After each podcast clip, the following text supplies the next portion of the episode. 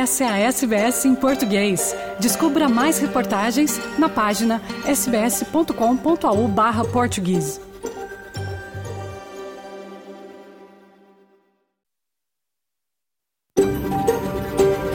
SBS, a world of difference. You're with SBS Portuguese on mobile, online and on radio. Essa é a SBS em português, no telefone, online e no rádio.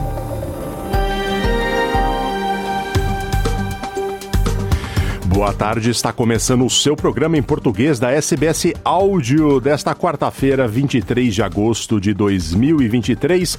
Na sua companhia hoje, Fernando Vives, falando dos estúdios da SBS em Sydney, terra do povo gadigal da nação É Hora. Além das principais notícias do dia, traremos também Francisco Sena Santos, nosso correspondente em Lisboa, que fala sobre a festa de 65 anos da Madonna, que ocorreu em Lisboa, cidade pela qual a astro do pop é apaixonada. Também falaremos sobre a febre do futebol feminino pós-Copa do Mundo na Austrália. O governo lança plano de desenvolvimento para o esporte feminino, mas o pesquisador brasileiro Jorge Gnijic diz que é um longo caminho para a paridade com o masculino. Neste programa ainda entrevistamos a professora indiana de Goa, Anabelle Henriques, que vive em Melbourne. Goa é a região portuguesa da Índia e ela fala sobre a herança cultural lusitana em sua terra natal. E também sobre o filho dela que se chama Zico, em homenagem ao ex-jogador brasileiro. Tudo isso e muito mais no programa desta quarta-feira da SBS Áudio em português. Vamos agora às principais notícias do dia.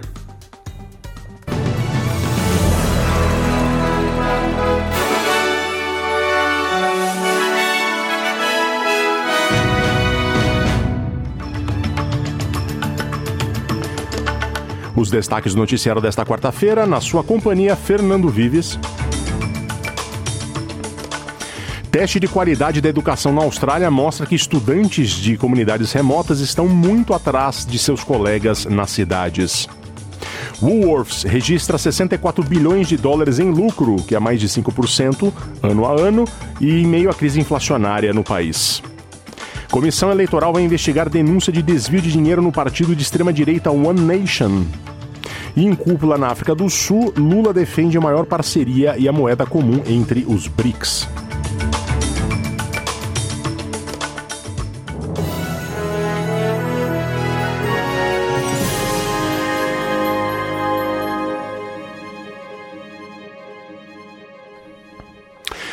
NAPLAN, o teste nacional que indica a qualidade da educação na Austrália, divulgou seus últimos resultados e eles não são muito animadores a quem está longe dos grandes centros. Menos de 30% dos alunos em escolas muito remotas conseguiram a nota Strong ou Exceed, as duas maiores, nos resultados de alfabetização e numeramento, o que indica que estudantes longe dos centros urbanos estão ficando muito atrás em matemática e estudos de inglês de seus colegas das cidades. Ao menos 60% dos alunos das principais escolas urbanas no terceiro, quinto, sétimo e nono anos atingiram metas, notas altas em quase todas as áreas de aprendizado dos exames nacionais. O senador dos nacionais Matt Canavan disse ao Canal 9 que o financiamento atual do governo não está obtendo resultados. What we are doing is not working and it's been more than 10 years now since the so-called Gonski reforms which massively boosted government funding of schools. Uh, the government, governments, Australian governments now spend more than $16,000 per student per year uh, in our schools. Uh, I think the question has to be asked here why don't we give that $16,000 to the parents? I reckon you could buy a pretty good education for $16,000 a year.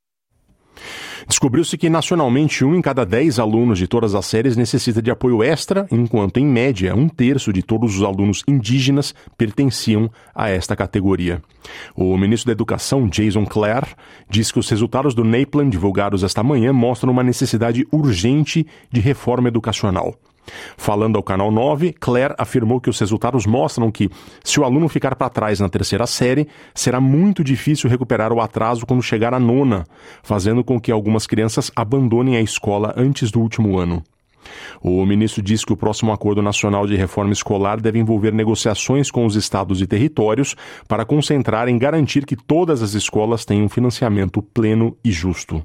Not every school's in that situation at the moment. Non-government schools are above the, the level that David Gonski set. Public schools are below it and not on track to meet it. We've got to fix that funding gap, but we've got to fix this education gap that this report makes clear as well. So we've got to make sure next year that we tie this funding to the sort of things that are going to help children who fall behind to catch up and then to keep up and ultimately to finish high school. O Woolworths, maior cadeia de supermercados da Austrália, registrou um lucro anual de 1,6 bilhão de dólares, já descontados os impostos. Trata-se de um aumento de 4,6% em relação ao ano anterior, à medida que o custo dos bens essenciais continua a aumentar. A receita da Woolworths aumentou 5,7% para 64,3 bilhões nas 52 semanas encerradas em 25 de junho. Estes números agora estão muito além dos níveis pré-pandemia. Recentemente, a rede Coles registrou 1,1 bilhão em lucro, um aumento de 4,8% no seu lucro anual. As vendas nos supermercados australianos aumentaram 4,7% para 41,4 bilhões, com as vendas do comércio eletrônico subindo 2,9%, registrando agora 5,1 bilhões de dólares. Tudo isso quer dizer que as grandes redes de supermercado da Austrália estão lucrando como nunca no período em que a inflação corrói os ganhos da classe trabalhadora. Especialistas discutem a participação dos grandes varejistas no papel da inflação no país nos últimos meses. A ministra do Meio Ambiente e da Água, Tânia Plibersek, afirmou que o plano da bacia Murray-Darling precisa de mais tempo e também de permissão de recompras de água para atingir as metas. O governo anunciou ontem que irá reescrever o plano da bacia Murray-Darling, que tem valor de 13 bilhões de dólares, criado para prevenir secas, estendendo o prazo para recuperar 450 gigalitros de água até dezembro de 2027. A autoridade da bacia Murray-Darling informou recentemente ao governo que o plano não poderia ser concluído dentro do prazo previsto, até junho de 24. O novo acordo entre o governo federal e os estados e territórios da bacia, que são Austrália do Sul, Nova Gales do Sul, ACT e Queensland, também permitirá a recompra da água. Porém, esse acordo exclui Vitória. Plibersek apresentará a nova lei ao parlamento no próximo mês, que necessita do apoio da coalizão entre liberais e nacionais ou dos verdes, que atualmente se opõem ao novo plano.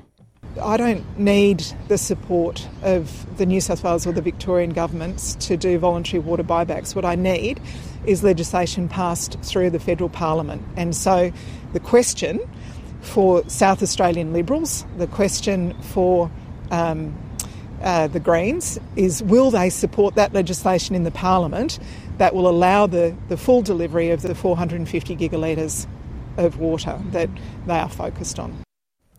A Comissão Eleitoral Australiana vai investigar as alegações de que o escritório de Pauline Hanson, a líder do partido de extrema-direita One Nation, desviou indevidamente dinheiro para seus fundos federais. Dois dos três parlamentares do One Nation no parlamento de Nova Gales do Sul se demitiram na terça-feira depois de alegar que, sob privilégio parlamentar, funcionários haviam desviado fundos. Rod Roberts e Mark Latham agora atuarão como deputados independentes na Câmara Alta do Estado. Em uma carta ao ministro especial do Estado de Nova Gales do Sul, John Graham, apresentada ao parlamento estadual, Latham alegou que mais de 270 mil dólares foram transferidos do partido estadual e a executivo perdão, foram transferidos do Partido Estadual e Executivo Federal nos últimos anos para mercadorias e equipamentos.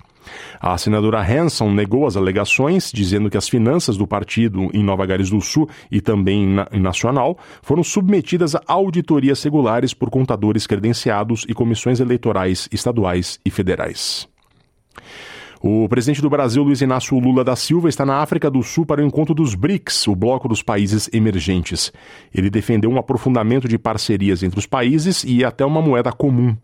Quem traz as informações é a jornalista Sayonara Moreno, da Rádio Nacional de Brasília.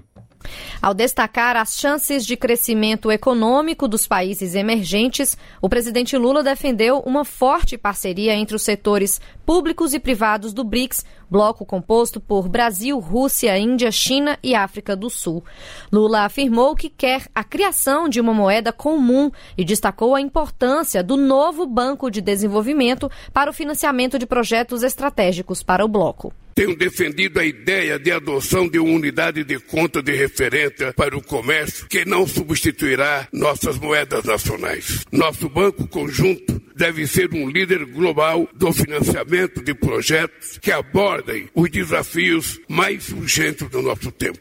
Ao diversificar fontes de pagamento em moedas locais, expandir sua rede de parceiros e ampliar seus membros, o NB constitui uma plataforma estratégica para promover a cooperação entre os países em desenvolvimento. A declaração é parte do discurso que o presidente brasileiro fez durante o Fórum Empresarial do BRICS em Joanesburgo, na África do Sul, nesta terça-feira.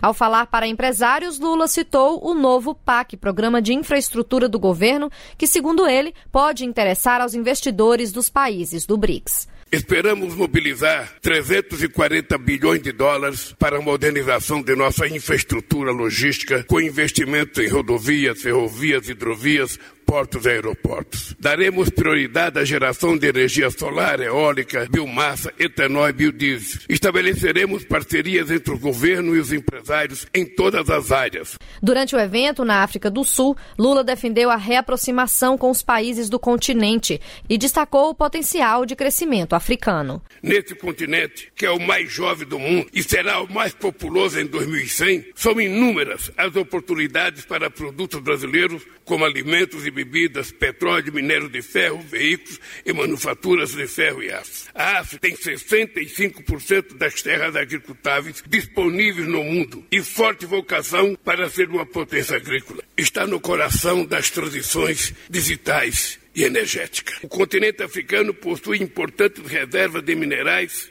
críticos como lítio e cobalto, que desempenharão um papel estratégico. Lula ainda fez críticas às barreiras comerciais impostas sob a explicação de proteção ambiental.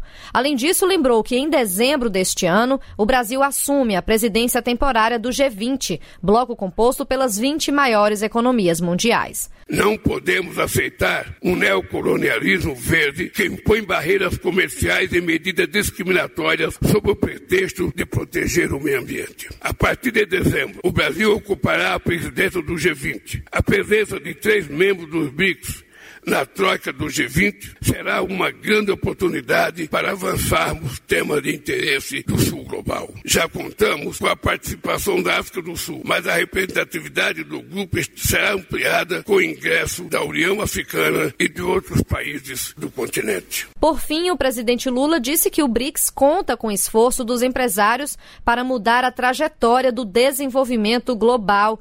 Também disse que isso pode ocorrer com a entrada de novos membros ao bloco e com as parcerias entre os setores público e privado. Após o Fórum de Empresários, o presidente Lula participou da reunião no retiro dos líderes do BRICS. Da Rádio Nacional em Brasília, Sayonara Moreno. Vamos agora à previsão do tempo para esta tarde de quarta-feira.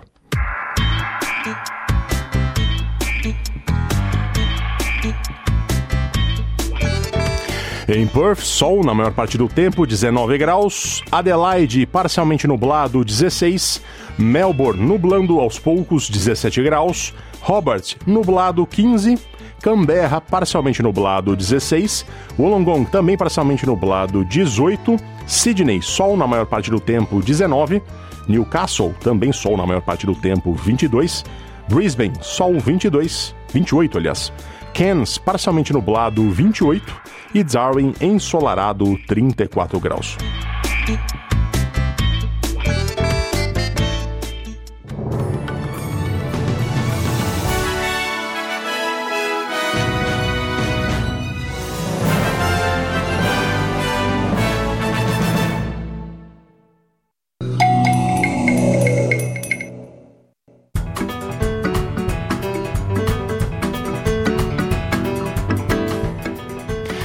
Boa tarde a você que está ouvindo ao vivo o programa da SBS em português desta quarta-feira, 23 de agosto. Um bom dia, boa noite, boa tarde a você que ouve em podcast depois que vai ao ar. Nós publicamos em todas as plataformas. Começando o segundo bloco, tradicionalmente dedicado às notícias de Portugal neste programa de quarta-feira. A começar por moradia e meio ambiente. Para tornar as casas portuguesas mais amigas do ambiente, vai ser preciso investir mais de 20 mil milhões de euros. São as contas feitas pela Associação Ambientalista Zero, por exemplo, para acabar com o uso de combustíveis fósseis nas habitações e também para melhorar a eficiência energética dos edifícios. É preciso gastar mais de 20 mil milhões de euros para adaptar as casas portuguesas às necessidades de proteção do clima através da descarbonização. A matéria da Antena 1 de Portugal eliminar o consumo energético dos combustíveis fósseis, da biomassa, aumentar o consumo de energia de fontes renováveis, bem como a eficiência energética dos equipamentos nas habitações. São caminhos que o novo estudo aponta, mas que a investigadora Islene Façanha diz ter altos custos. O investimento necessário para cada objetivo eh, e o total estimado que nós eh, chegamos foram a um número estimado entre os 26,2 e os 28,5 mil milhões de euros o que é respectivamente 11% e 12% do PIB nacional no ano de 2022. A longa estrada para a descarbonização tem de ser percorrida com mais velocidade, porque o tempo está a esgotar-se. Em primeiro lugar, nós devemos apostar na renovação do parque edificado. E no caso de alguma necessidade de utilização de equipamentos, ainda temos aqui a oportunidade, principalmente de substituição para bombas de calor, que são aquelas exclusivas para aquece de águas quentes sanitárias, temos termoacumuladores híbridos. E o acesso a todos os equipamentos deve ser, para a investigadora, um dos objetivos da diversificação de financiamentos que o estudo sublinha. As populações mais vulneráveis, que são aquelas que sofrem mais, por exemplo, com a pobreza energética.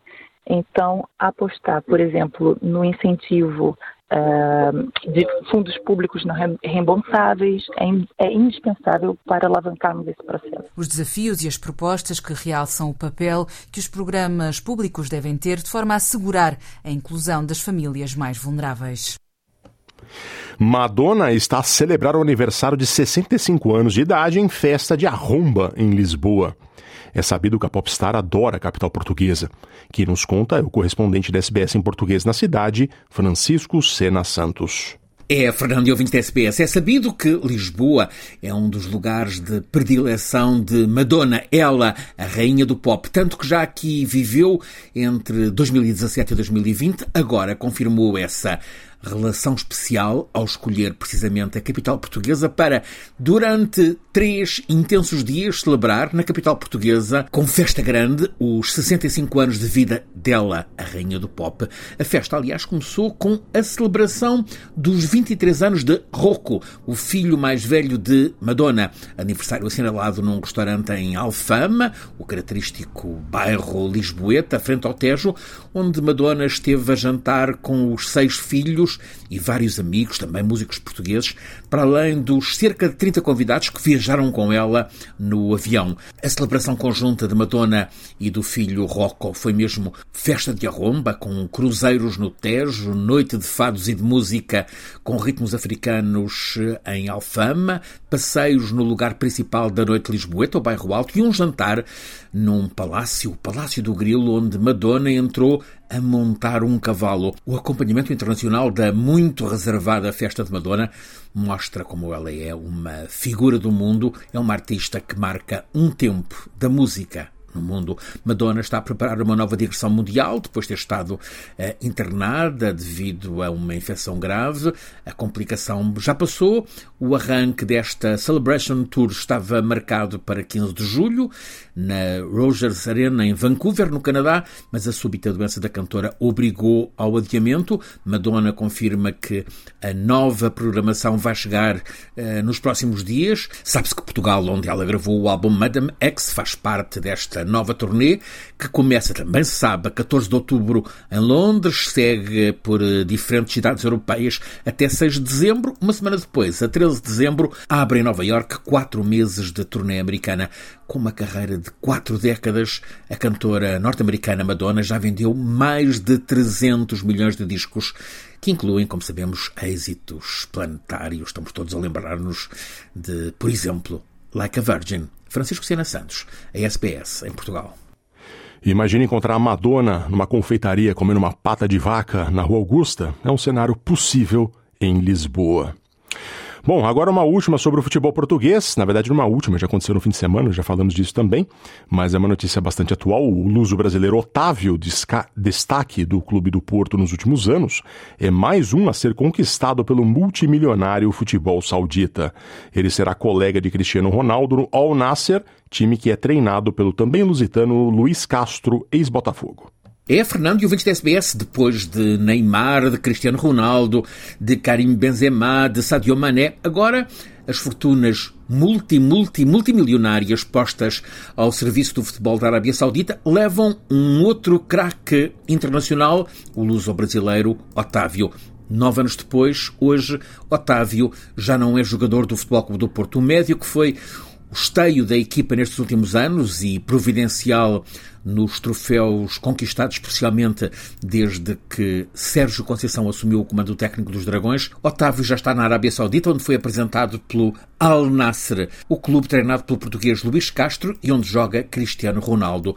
O negócio que foi oficializado nesta terça-feira está avaliado em 60 milhões de euros, dos quais quase 13 milhões vão para o Coimbra Sport Clube no Brasil, com quem a SAD do Futebol Clube do Porto renegociou os direitos económicos de Otávio Otávio, jogador que fica em Riad a receber 13 milhões de euros em cada ano. Aos 28 anos, Otávio deixa Portugal com nove troféus conquistados, com ele como protagonista, três campeonatos de Portugal, três taças de Portugal, duas supertaças, uma taça da Liga. E na pele de um dos mais, provavelmente mesmo o mais influente dos jogadores do Futebol Clube do Porto. Fosse a médio, partindo do centro do campo, como falso extremo, encostado à direita, sem bola, ou a vadear nas costas uh, de um qualquer outro adversário, o brasileiro Otávio, que também adquiriu a nacionalidade portuguesa e é titular da seleção lusa, tornou-se um dos grandes do futebol atual. Em Riad,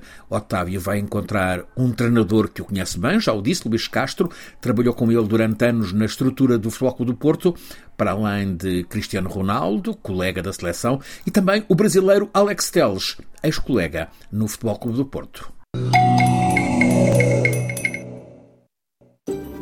SBS em português no telefone, online e no rádio. Por acaso sabia que há uma região na Índia onde o português é falado? Trata-se do estado de Goa, o menor e mais rico do país. Os portugueses por lá estiveram por mais de 400 anos, deixando forte influência cultural nos nomes das pessoas, na língua, na arquitetura e na culinária. Uma das muitas pessoas que falam português fluente vive em Melbourne. Trata-se da professora Anabela Henriques, que imigrou para a Austrália em 2005 com o marido. A cereja, do, a cereja do bolo na história de Anabela é que o casal, fã de futebol, homenageou um de seus filhos com o nome de Zico, o ídolo do futebol brasileiro. Nosso colega Jason Matias é quem conversou com ela. Vamos ouvir. E nós vamos conversar agora com Anabela Henriques, ela que é natural de Goa, na Índia, e tem uma ligação bastante interessante com a língua portuguesa, e a gente vai explorar nessa entrevista com ela. Oi, Anabela, tudo bem? Sim, tudo bem, estou boa. Anabela, primeiramente, obrigado por participar dessa entrevista com a gente. E antes da gente entrar propriamente no assunto de Goa e da sua relação com a língua portuguesa, queria que você falasse um pouco sobre a sua história de imigração para a Austrália e um pouco sobre você também. Nós somos de Goa. Casa ancestral do meu marido é na cidade chamada Vasco da Gama. Saímos de Goa depois de casar nas 80 e primeiro vivemos no Oriente Médio, em Muscat e em Dubai. Ah, temos dois filhos, Aaron e Zico, que nasceram em Muscat. Eu sou professor de ciências e nós emigramos aqui para a Austrália em 2005. Legal, Arabella. E em relação agora com a língua portuguesa, para quem não conhece não sabe, queria que você falasse um pouco para a gente sobre a história de Goa na Índia e a relação com a língua portuguesa. Os portugueses estiveram em Goa desde 1510 até 1960, 450 anos. Eu não aprendi a ler ou escrever português, só aprendi a falar com meus pais, avós e tios. Nossos filhos falavam quando eram pequenos, mas agora já esqueceram uh, quando, uh, quando aprenderam inglês e francês, eles ficaram confusos. Um, meus parentes, uh, nossos parentes seguiram para Portugal depois da libertação em 1961. A vida em Goa agora está muito mudada. Meus pais e tios tinham boa impressão da vida portuguesa durante os portugueses. Dizem-me que a vida não era complicada como hoje. Pessoas eram mais simpáticos. Ainda existem poucas famílias, principalmente as pessoas de idade, que falam português em casa. Mas a geração nova, menos. Me parece que menos de 1% de goesos falam português. Mas existe agora um movimento na mocidade para aprender e falar português e também universidades oferecem os cursos de português. Agora também muitas pessoas que vivem em Goa emigraram de outros estados da Índia que não falam português.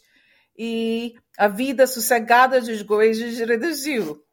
Mas o que é interessante é que Konkani, que é a língua local de Goa, tem palavras portuguesas. Por exemplo, um, cozinha em Konkani é cozinha. E colher em Konkani é colher, e compadre em Konkani é compar, e assim há muitas palavras em, local, língua local que são palavras portuguesas. E mais uma coisa é que era Aldo era o jornal português desde 1900 até 1983 em Goa, em português, que meus avós e tios sempre uh, leem todos os dias. Uh, mas agora só continua em inglês. E Anabela, falando um pouco sobre outros aspectos da cultura portuguesa na vida de Goa, além da língua, existem, existem outros aspectos da cultura portuguesa presente no dia a dia em Goa, como dança, a própria culinária? Sim. Os, os 25%, 1,2 milhões de goejos são católicos. Vivemos em paz com hindus e outras religiões, mas católicos gostam imenso da comida portuguesa. Nós, nós uh, cozinhamos e fazemos chouriços, bacalhau, cafrial, feijoada, vindaloo, todas essas coisas portuguesas. Doces ainda fazemos que, pastéis de nata, dedos de dama, serradura, bolo rei, bibinca. A música portuguesa ainda é popular.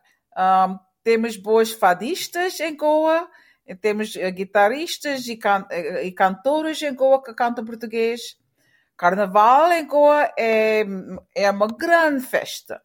E este festival reconhece a herança portuguesa do Estado e é frequentado pelos locais e turistas. É uma das festas mais populares de Goa e todos os anos atraindo um grande número de visitantes. Um, Edifícios e igrejas também em Goa são exemplos da arquitetura portuguesa. Há organizações como CIPA, uh, Centro de Artes Indo-Portugueses, que, especial, que fazem um, coisas como azulejos da Goa e livros, uh, artes literais, um, culinários, artes culinárias, artes músicas, uh, musicais com fado. Também temos um chat show uh, chamado Renaissance Goa, um, que o programa vai no ar, vai ao ar na Rainbow FM no último domingo do mês. So, ainda há coisas portuguesas em Goa. Legal, bastante, bastante elementos da cultura portuguesa ainda presente na vida de Goa. Interessante saber sobre isso. Anabela, e existe aqui na Austrália uma comunidade grande de pessoas de Goa? Temos uma grande comunidade de goeses na Austrália, mas só, pouco, só poucas famílias falam português. Uh, principalmente pessoas de idade como, como eu. Nós temos muitas saudades da Goa portuguesa. Temos a Associação Goesa em Melbourne, mas uh, muito poucos falam português. Ainda assim, muitas vezes uh, temos música e dança portuguesa para funções ou danças. Dançamos corredinho, vira, canções portuguesas, como Casa Pequenina, Malhão, Fados. E um, um, continuamos festejar Carnaval em Melbourne. Festas da Goa, de São João e São Francisco Xavier são uh, festas, são festejadas aqui, porque Carnaval é um, é um grande festival em Goa. Ainda continuamos aqui. Legal, Anabela. E falando um pouco agora com relação há um outro aspecto da cultura da língua portuguesa que é bastante presente na sua vida também, especificamente o português do Brasil, a sua admiração pelo futebol brasileiro em específico pelo jogador Zico, né? Que até o seu filho levou o nome do jogador Zico. Queria que você falasse um pouco sobre essa história e como é que surgiu a ideia de dar o nome Zico ao seu filho. Vou dizer, sim, vou dizer. Meu marido gosta muito de futebol. E quando Zico nasceu, a Copa do Mundo estava acontecendo neste tempo. Uh, entre os outros, uh, Zico e Sócrates eram bem conhecidos, porque ele jogou na Copa naquele ano. E uh, como meu primeiro uh, é, é, um filho, nós pensamos que o outro segundo deve ser menina e tínhamos, nomes, tínhamos o nome de uma menina pronto. Mas uh, estavam procurando o nome de menino, começando com Z. E estávamos com pressa para ir de férias. E aí, então, como Copa do Mundo estava acontecendo, nós pensámos de nome. Meu marido disse: é, o nome Zico é bonito. E Assim ele foi chamado Zico. É uma herança bastante grande esse nome, né, Anabela? Sim, de, de, de 214 até 216, Zico realmente foi para Goa como treinador e treinou o Goa Football Club. Legal, tá certo. Anabela, para a gente finalizar esse bate-papo bastante interessante, acho que muitas pessoas que estão ouvindo essa nossa entrevista devem estar interessadas agora, possivelmente, em saber mais sobre Goa e talvez até planejar uma viagem para conhecer Goa. Você, como uma goense, queria que você falasse um pouco sobre quais são os aspectos, né, e o que dicas você poderia dar para quem deseja conhecer Goa. Goa sempre foi conhecido para as coisas como as lindas praias, igrejas construídas pelos portugueses e comidas. A costa norte há mercados noturnos, noite techno, festivais rave, danças e há também esportes da praia como jet ski, barco rápido, uh, windsurfing.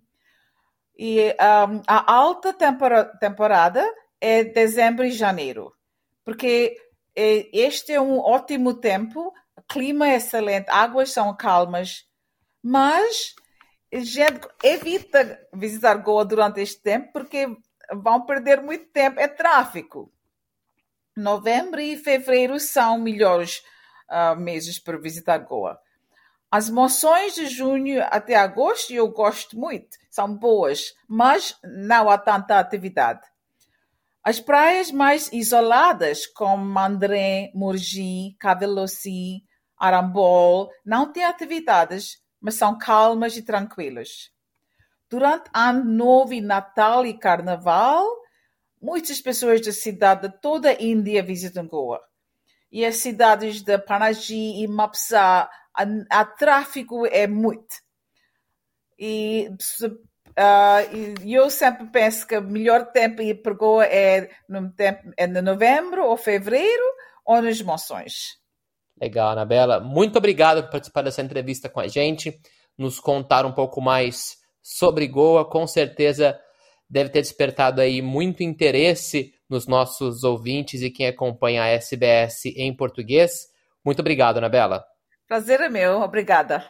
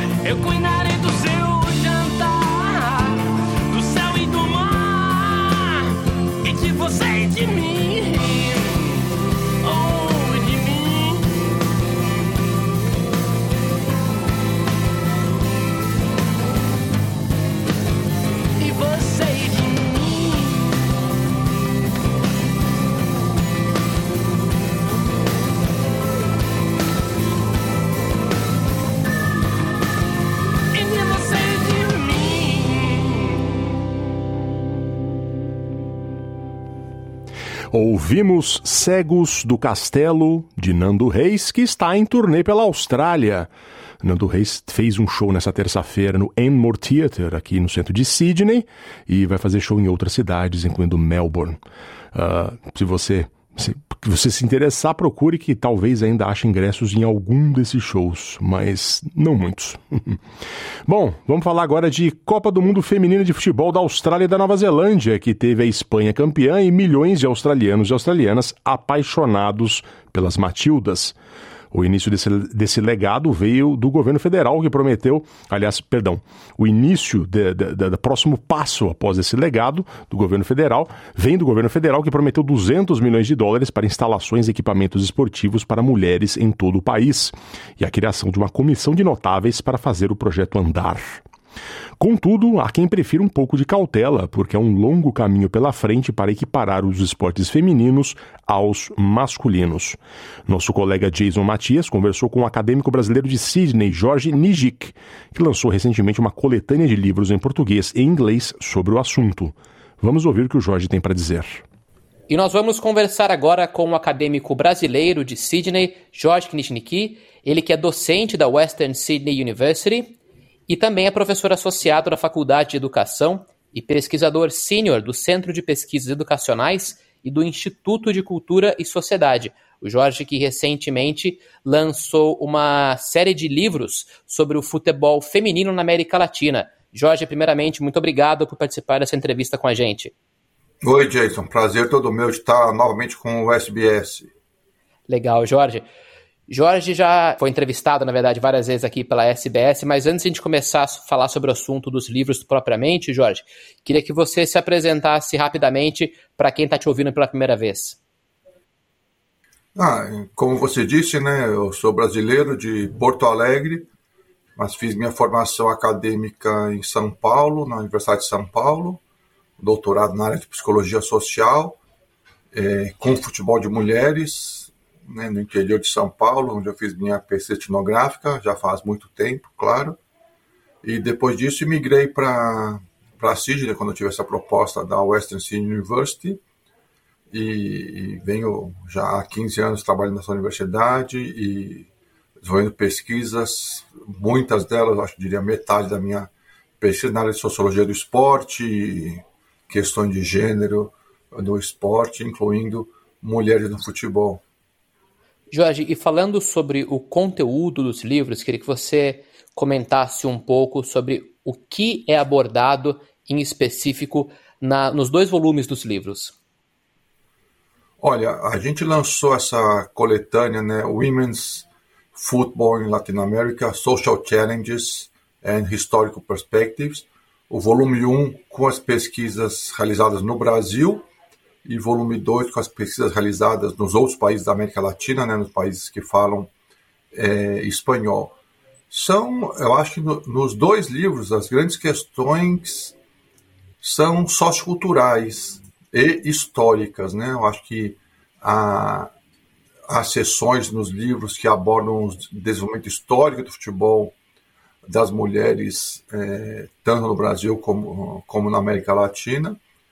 Há algumas questões, eu diria, acho que há várias questões sociológicas, né? inclusive questões de mídia, questões de, de, das relações sociais de gênero, né? que acontecem muito no futebol.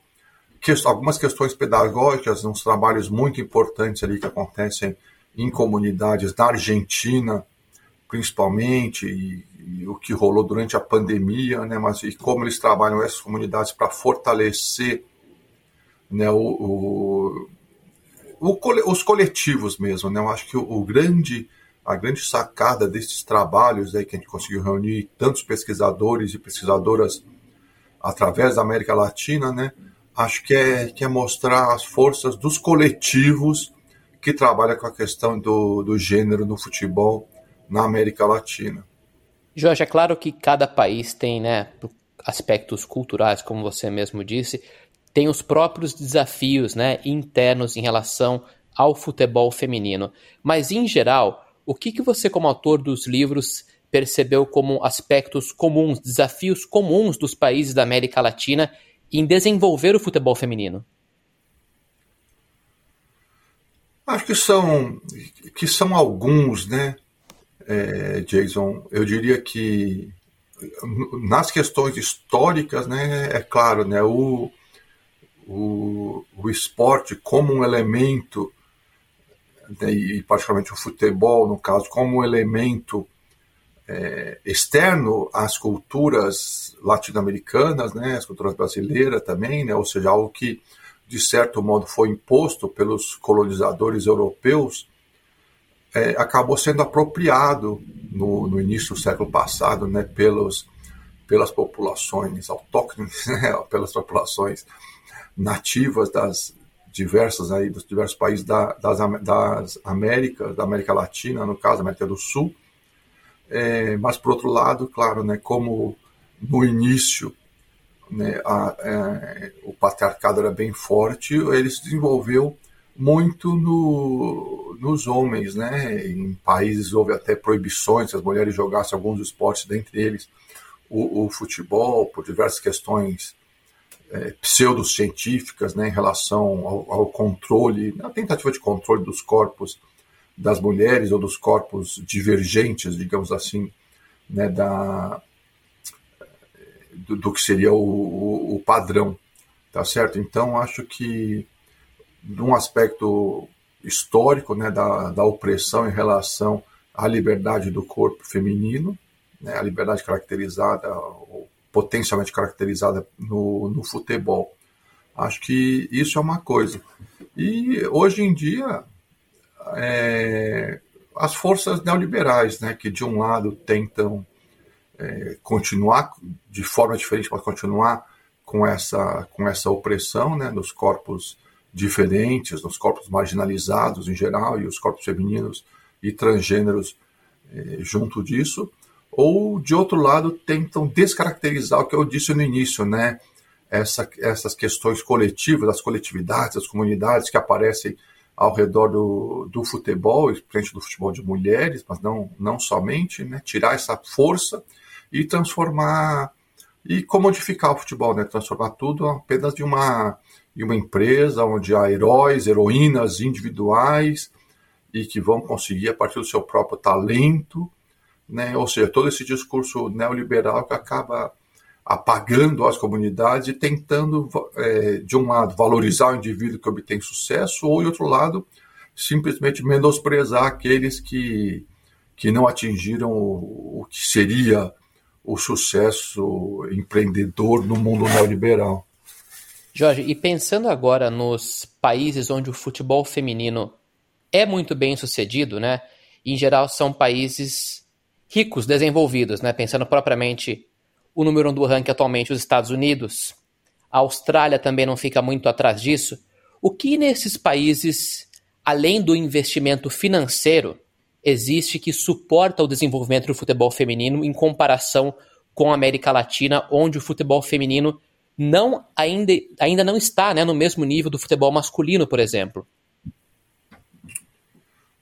Jason, eu acho que isso é uma coisa interessante dos livros, é que por mais que a gente tente fazer caracterizações genéricas, né, as pesquisas desse livro, de um lado pesquisas históricas, de outro lado pesquisas etnográficas, elas olham ah, as, os contextos particulares de cada região, de cada país, para poder daí fazer é, tirar conclusões, fazer, fazer abstrações. Então, acho que a gente tem que tomar cuidado com as generalizações. Né? De um lado, você citou os Estados Unidos. Nos Estados Unidos, é claro que o, é, o futebol feminino se desenvolveu, o futebol das mulheres se desenvolveu porque eles têm outros esportes, né? aquele futebol americano deles, o próprio basquete, o beisebol, para é, mostrar a hegemonia é, masculina, né, no sentido da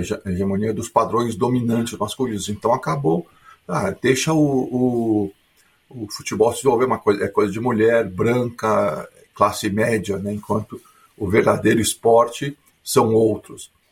É, por outro lado, na Austrália, eu questiono, não sei se o futebol feminino como um todo está indo tão bem assim. Né?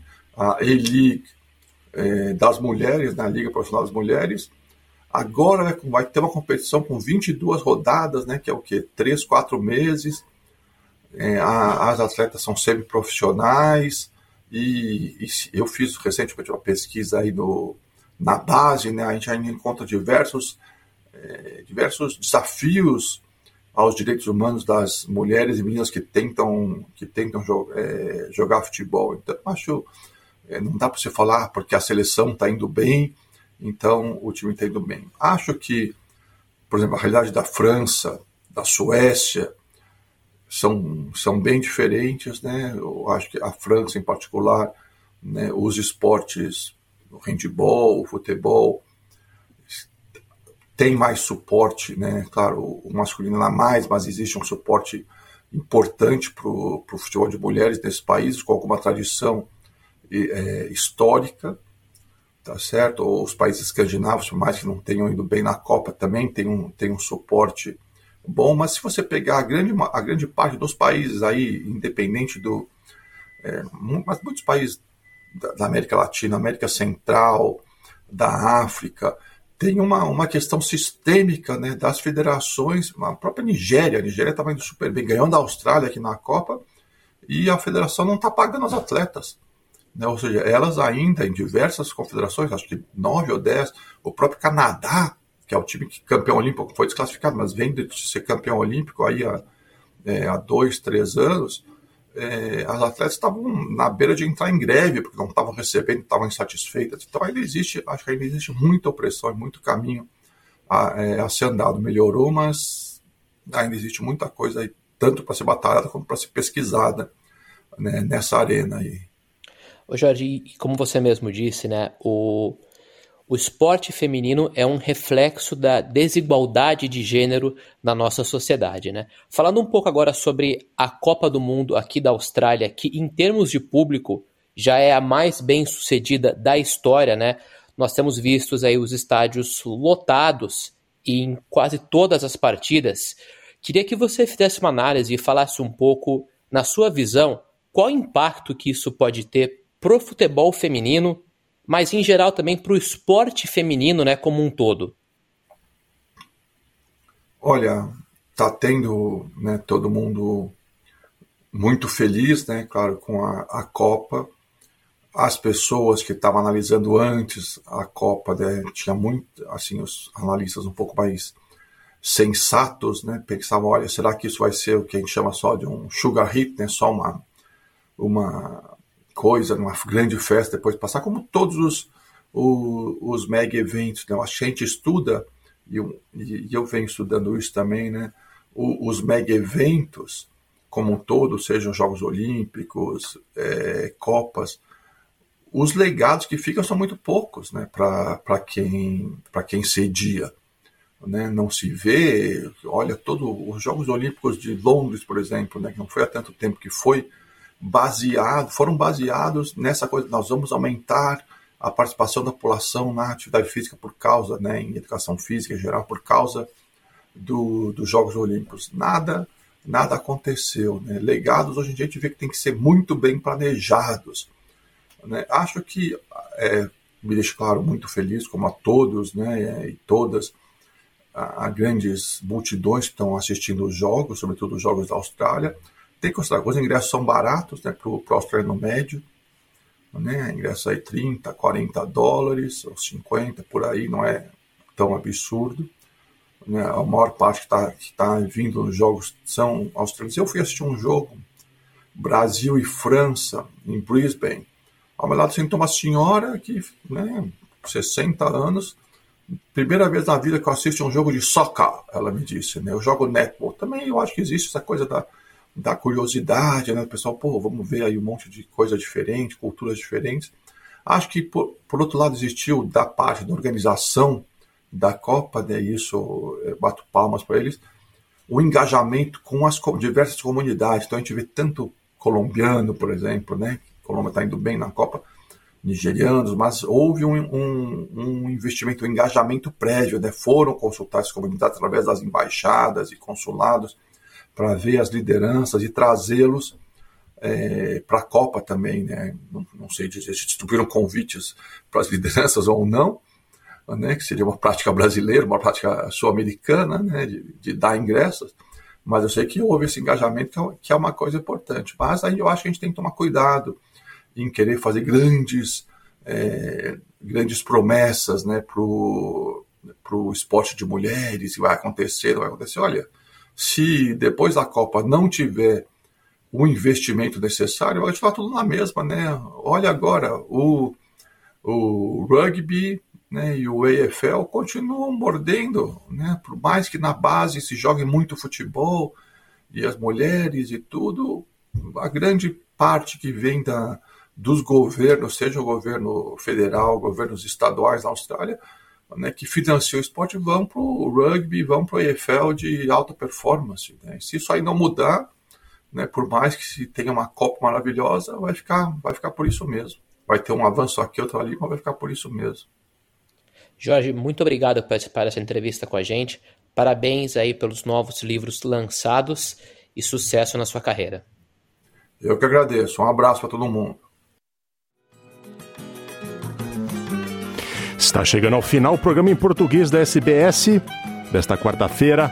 Voltamos no próximo domingo com Luciana Fraguas. Eu volto na quarta-feira que vem ao vivo. Grande abraço, até a próxima.